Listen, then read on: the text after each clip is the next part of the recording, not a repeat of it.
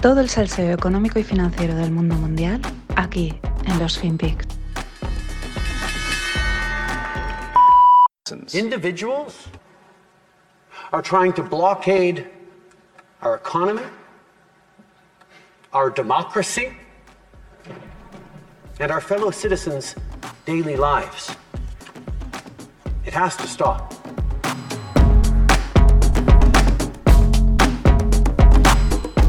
Hola no financieros, aquí tenéis al hijo de Fidel, que le llaman al presidente de Canadá, Justin Trudeau.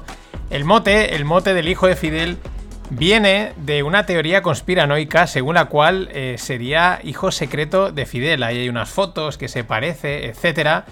Y bueno, pues están retomando el mote porque claro, Mm, se le están poniendo las cosas contra las cuerdas con el convoy este del Freedom de los, de los camioneros. Le tienen totalmente acorralado. Hay vídeos de todo el país movilizándose.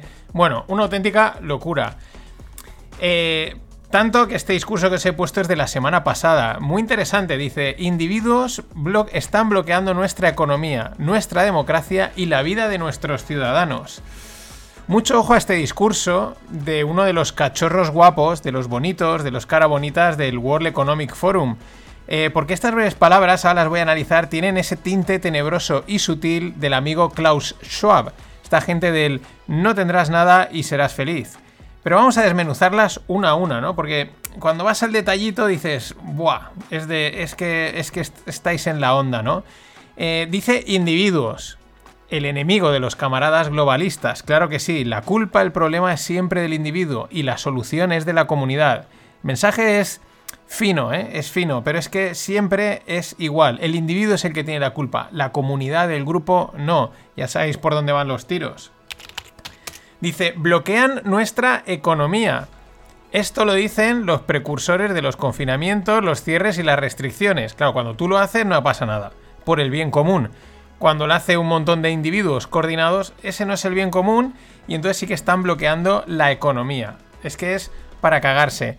Y otro detalle, la palabra nuestra, ¿no? Nuestra economía, que suena a la de todos, pero conociendo a esta tropa eh, sabemos que no, que es la suya, eh, su nuestra, la de, la de Trudeau y toda, y toda la tropa, ¿no? todos los que van con él y las réplicas que hay en otros países.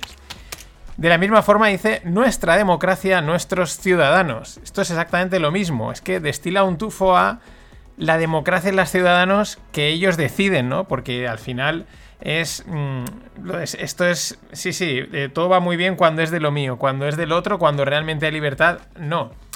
son así los, cachorros guapos, los cachorros bonitos del World Economic Forum.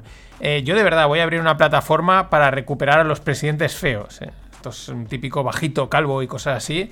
Eh, porque esos son los buenos. ¿eh? Ya no me inspiran ninguna confianza estos cara bonitas como la Jacinda, Pedrito, Justin, Macron y toda esta tropa, ¿no? Cuando pones algo en un puesto así, algo me estás queriendo ocultar. Pero es que este discurso de Troado es de hace una semana. Y ayer se confirmaba ese peligroso nuestros que decía. El gobierno de Justin está tan acorralado que invocaba el Emergency Act para frenar las protestas de los camioneros. El Emergency Act este es una especie de War Act, que es como una norma de excepción contra una situación muy, muy, muy, muy, muy, muy excepcional.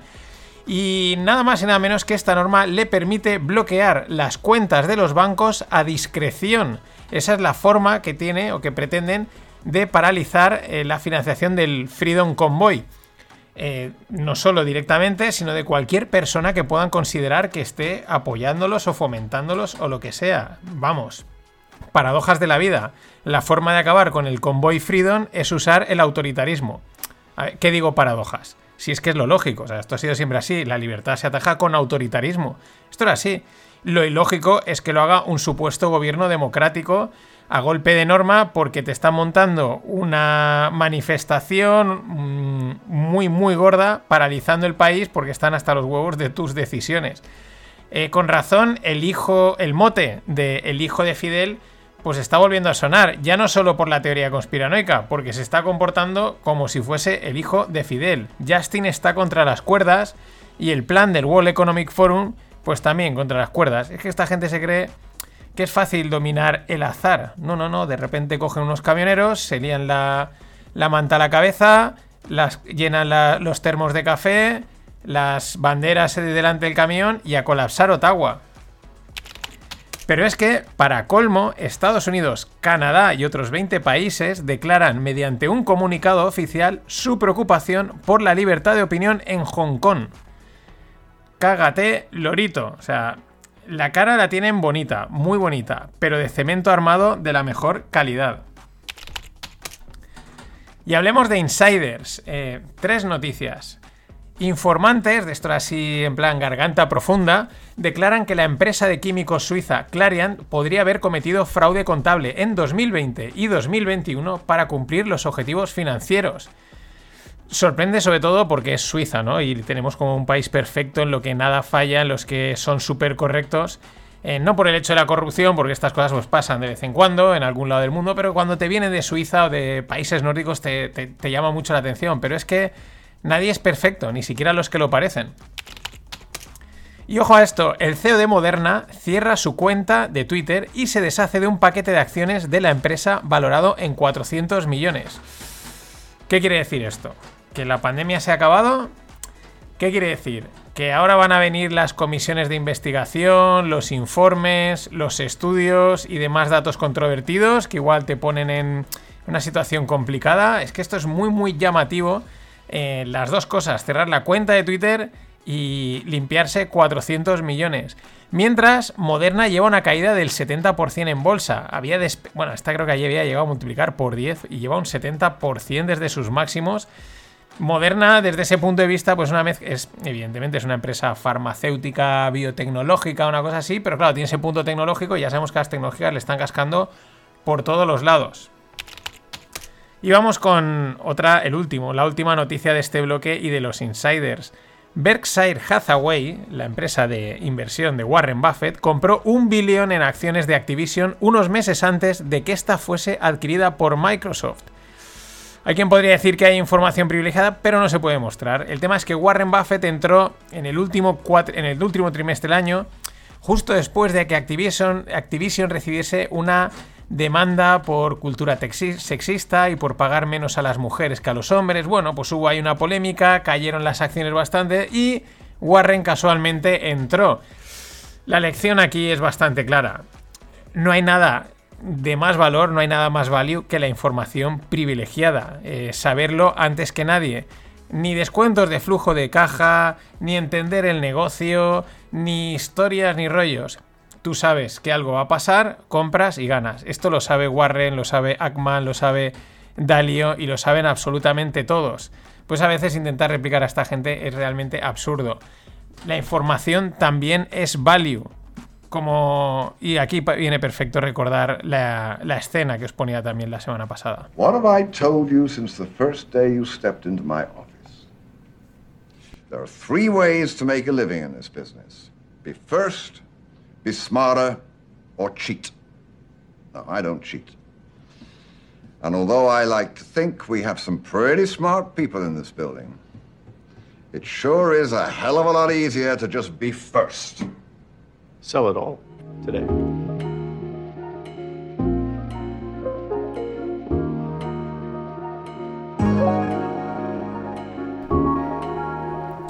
Acordaros, el curso opciones está ahí. Y la gente lo está flipando. Vamos a por lo mundo tequi.